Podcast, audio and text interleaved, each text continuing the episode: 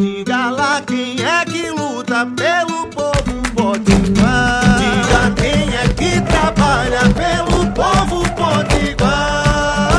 Ela é a cara do povo da gente que levanta cedo, que trabalha muito e luta sem medo. Coração que não se cansa. O nome dela é trabalho, é. Mas pode chamar de Dantas.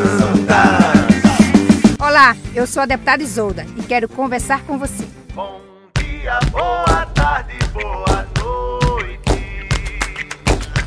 Hoje é 8 de julho, dia da ciência e do pesquisador. E eu fico aqui pensando quanto que a ciência e os pesquisadores foram fundamentais para nós nesse período, né? É, foram as pesquisas desses homens e mulheres cientistas que orientaram as medidas necessárias para combater a Covid. E tem dado muito certo, tá aí o exemplo da vacina, né? À luz da ciência, as aulas presenciais foram suspensas, exatamente porque se identificou que uma das medidas era o distanciamento social. E isso foi muito importante para conter o contágio. Enquanto a vacinação não chegava, tinha que se encontrar novas formas de como conter esse vírus.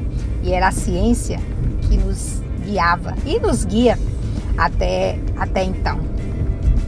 É, a justiça está novamente pressionando para que se tenha o retorno às aulas presenciais. E ontem na Assembleia nós fizemos um bom debate dizendo o quanto que foi importante manter as aulas remotas para proteger nossos filhos e proteger também os profissionais da educação. E que o retorno às aulas precisa aguardar a segunda dose. Está bem pertinho, está logo ali, né? Não vamos, não vamos arriscar de novo.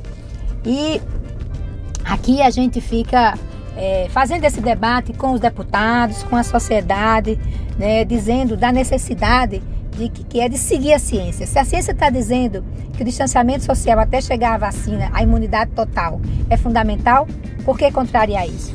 Então, nesse dia, eu quero aqui parabenizar todos e todas os cientistas que nos guiam, que nos ajudam, que nos iluminam e dão caminhos para a gente enfrentar não só a pandemia, mas enfrentar as coisas do cotidiano. Você imagina que o celular ou qualquer outra coisa que a gente usa, os nossos eletrodomésticos, tudo isso foram fruto do estudo, fruto da ciência. Por isso aqui, meus companheiros e companheiras cientistas, o nosso muito obrigada e o nosso parabéns, que a cada dia vocês fazem com que a gente possa viver melhor e vencer os desafios. Isolda.